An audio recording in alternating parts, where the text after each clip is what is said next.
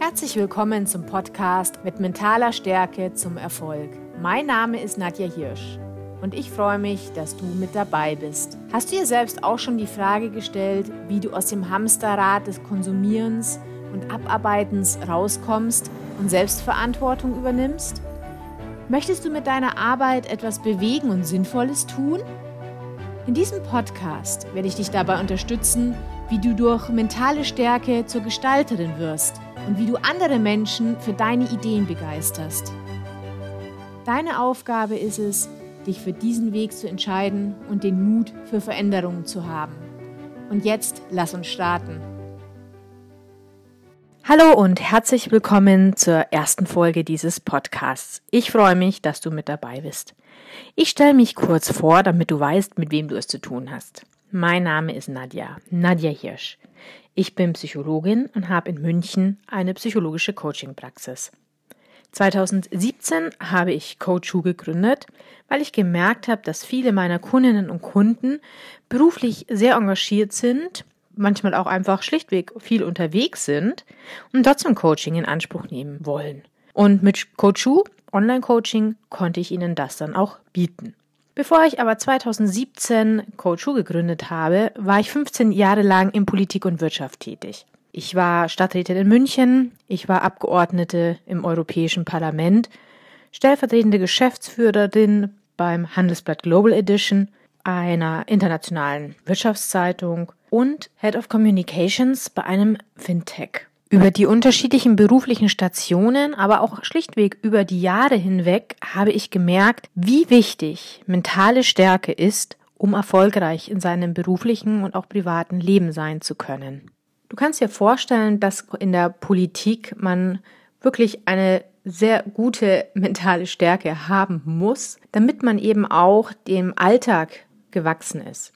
Im politischen Alltag heißt es, man muss sehr schnell Entscheidungen treffen, man muss diese vor allem auch auf einer Basis treffen, wo noch nicht alle Informationen manchmal vorliegen. Man muss schauen, dass sie zukunftstauglich sind und auch letztendlich mit den eigenen Werten im Einklang stehen. Man bereitet sich auf Reden vor, braucht auch eine gewisse Stressresistenz im Umgang natürlich mit den gesamten alltäglichen Entscheidungen, die man so trifft. Es ist auch durchaus immer wieder eine Herausforderung, im Speziellen für Frauen und auch für jüngere Frauen in einem doch sehr männerdominierten Bereich klar Position zu beziehen, auch sichtbar zu werden. Dann hat man natürlich auch die Herausforderung zu kommunizieren, zu kommunizieren und zwar es auf den Punkt zu bringen, welche Botschaft man eigentlich auch mit seiner Aussage verknüpfen möchte. Komplexe Sachverhalte runterzubrechen, sodass auch die Presse versteht, um was geht es denn tatsächlich jetzt in diesem Zusammenhang mir ganz persönlich. Dann ist es natürlich spannend, neue Menschen kennenzulernen, sein Netzwerk aufzubauen, mit diesem Netzwerk zu kooperieren und zu schauen, dass jeder auch eine Win-Win-Situation daraus trägt. Spannend ist es natürlich auch, wenn man mit Situationen konfrontiert wird, in denen man feststellt, man kann letztendlich gar nicht allzu viel tun. Man kann nicht gestalten. Man muss so eine Situation einfach akzeptieren. Und das kommt tatsächlich gerade im europäischen Kontext durchaus häufiger vor, weil ja viele Entscheidungen in den nationalen Hauptstädten fallen und eben nicht in Brüssel. Und eine echte Herausforderung ist es, mit Kritik umzugehen. Wobei weniger der Umgang mit der Kritik für mich ein Thema war, sondern man muss tatsächlich unterscheiden lernen, ist es eine Kritik, die konstruktiv ist, die man sich zu Herzen nehmen sollte, oder ist es eine Kritik, die von Menschen kommt, weil sie entweder neidisch sind oder mit ihrem eigenen Leben nicht zufrieden sind und versuchen, andere Menschen zu demotivieren, oder was dann manchmal durchaus auch vorkommt, Menschen, die Angst vor einem haben. Also aus dem Machtgefüge heraus Angst vor jemanden haben, weil diese Person sich eben sehr gut positioniert und einen klaren Kompass hat. Das ist eben für manche Leute durchaus auch eine Bedrohung, so dass man dann oft mit Kritik auch zu rechnen hat. Ich war in meinem Arbeitsalltag sowohl in der Wirtschaft als auch in der Politik immer mit einem sehr hohen Zeitdruck versehen ein sehr stark wettbewerbsorientiertes Umfeld war vorhanden. Und so hat es mir vor allem geholfen, dass ich tatsächlich konsequent an meiner mentalen Stärke gearbeitet habe, um mit Situationen gut mich auseinanderzusetzen und auch vor allem auch aus Fehlern natürlich zu lernen. Das ist etwas, wo man für sich einen Umgang finden muss, denn es läuft nicht immer alles super. Sicherlich hatte ich den Vorteil, dass ich aus meinem Psychologiestudium sehr viel zu diesem Thema mentale Stärke schon gelernt hatte.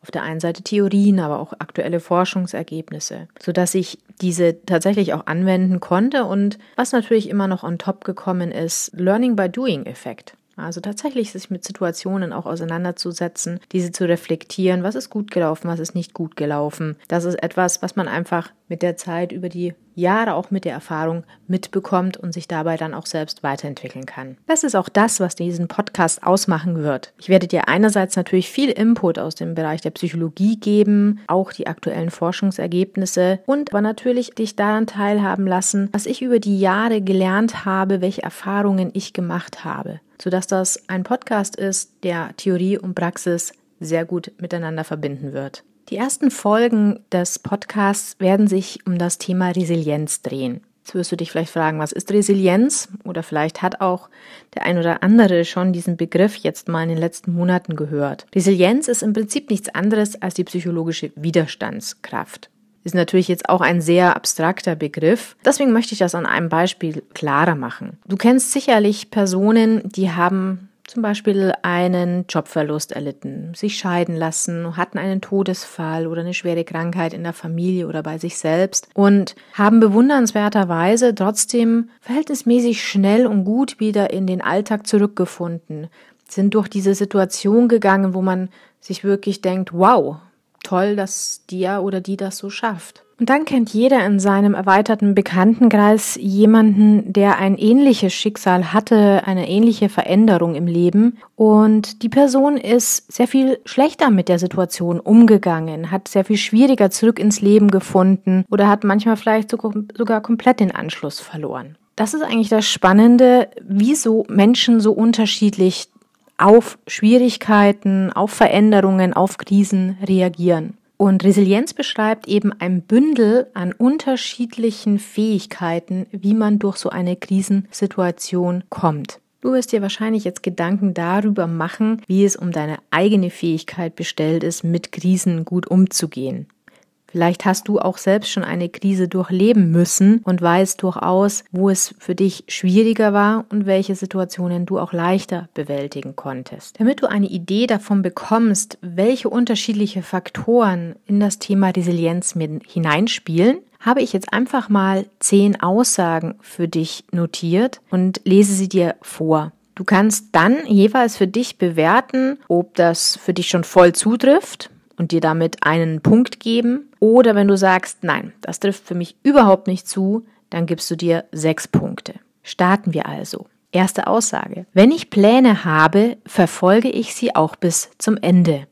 Wenn du jetzt dir denkst, das läuft bei mir super, dann schreibst du dir einen Punkt auf. Wenn du sagst, funktioniert gar nicht, dann sechs Punkte. Wenn du sagst, naja, ab und zu klappt's, manchmal nicht, dann vielleicht drei oder vier Punkte. Also zwischen ein und sechs Punkten für die Aussage, je nachdem, ob es zutrifft, einen Punkt, wenn es gar nicht zutrifft, sechs Punkte. Nächste Aussage. Ich finde Zeit, um abzuschalten. Wenn das voll zutrifft, notiere dir hier einen Punkt. Wenn es gar nicht zutrifft, notiere dir sechs Punkte. Dritte Aussage. Normalerweise kann ich eine Situation aus den unterschiedlichen Perspektiven betrachten. Entscheide auch hier für dich, was trifft zu. Dann die vierte Aussage. Ich kann gut und schnell Entscheidungen treffen. Und hier auch ein kleiner Hinweis von mir. Versuch deine Punktezahl zwischen 1 und 6 spontan aus dem Bauch heraus dir selbst zu geben. Gar nicht lange drüber nachdenken, sondern einfach, wo das Gefühl dich hinführt. Fünfte Aussage. Ich kann mich selbst motivieren, Dinge zu erledigen, die ich eigentlich gar nicht machen mag. Sechstens. Ich kenne meine Gefühle und kann gut mit ihnen umgehen. Siebtens. Ich weiß, wie ich notwendige Unterstützung in meinem Netzwerk finde und hole sie mir auch. Achtens, ich finde auch in den schwierigsten Situationen etwas Gutes. Neuntens, ich bin selten gestresst.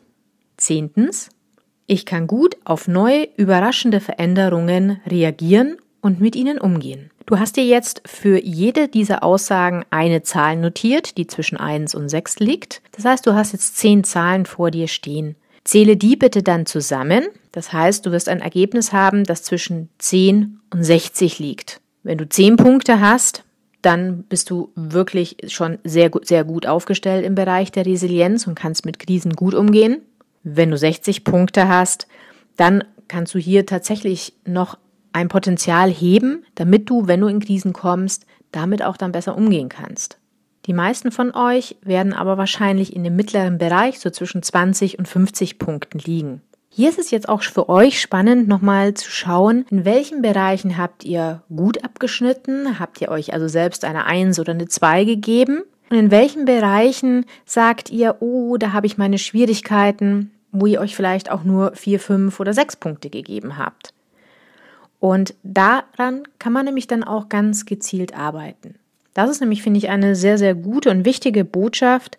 Resilienz ist nichts, was angeboren ist. Es gibt zwar tatsächlich Menschen, die dort von Anfang an besser aufgestellt sind, aber die einzelnen Komponenten, die einzelnen Faktoren von Resilienz kann man wirklich trainieren, kann man üben, kann man durch Reflexion für sich selbst deutlich ausbauen. Du hast auch gemerkt, dass die jeweiligen Aussagen auf unterschiedliche Themenfelder abgezielt haben. Es gibt die sogenannten sieben Säulen der Resilienz oder die Faktoren der Resilienz. Das sind zum Beispiel Optimismus. Es gehört aber auch Akzeptanz und Achtsamkeit dazu, auch das Thema Lösungsorientierung, Selbstwirksamkeit, Denkschablonen auflösen oder die Verantwortung für sein eigenes Leben zu übernehmen, Stress zu reduzieren, mit Emotionen gut umgehen zu können, ein eigenes Netzwerk aufbauen zu lernen oder vielleicht auch dann zu haben. Und natürlich das Thema Zukunftsplanung gehört auch dazu. Das heißt, wie setze ich mir tatsächlich Ziele und vor allem, wie erreiche ich diese? Wie bleibe ich also auch am Ball?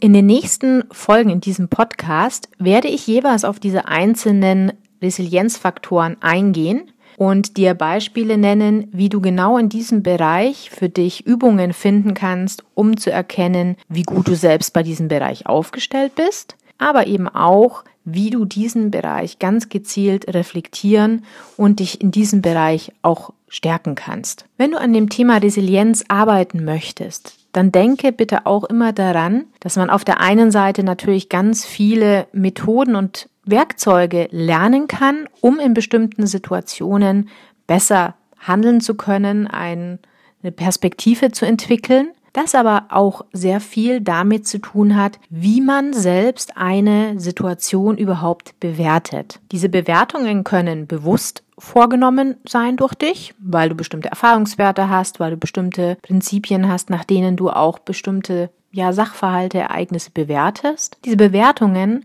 können aber auch dir gar nicht so bewusst sein. Oft haben wir Erfahrungen gemacht, die wir gar nicht so ganz klar reflektiert haben. Oder wir haben bestimmte Werte, Wertvorstellungen oder auch tatsächlich Glaubenssätze, die wir schon sehr, sehr lange mit uns herumtragen, die auch immer wieder letztendlich dazu führen, dass wir bestimmte Situationen bewerten und zwar in eine ganz bestimmte Richtung eben bewerten. Und diese Bewertungen an sich sind jetzt nicht grundsätzlich schlecht, weil sie können sowohl positiv als auch negativ sein. In dem Moment, wo diese Bewertungen uns aber nicht bewusst sind, wenn wir sie nicht reflektieren können, dann entsteht das Problem, dass das Verhalten, das auf diese Bewertung folgt als Reaktion, dass diese dann automatisiert ist und man keine Wahlmöglichkeiten mehr hat. Und das ist ein ganz entscheidender Punkt im Umgang mit Krisen oder mit schwerwiegenden Veränderungen, dass man die Handlungshoheit wieder zurückbekommt. Das Wichtige ist, dass du in einer Krisensituation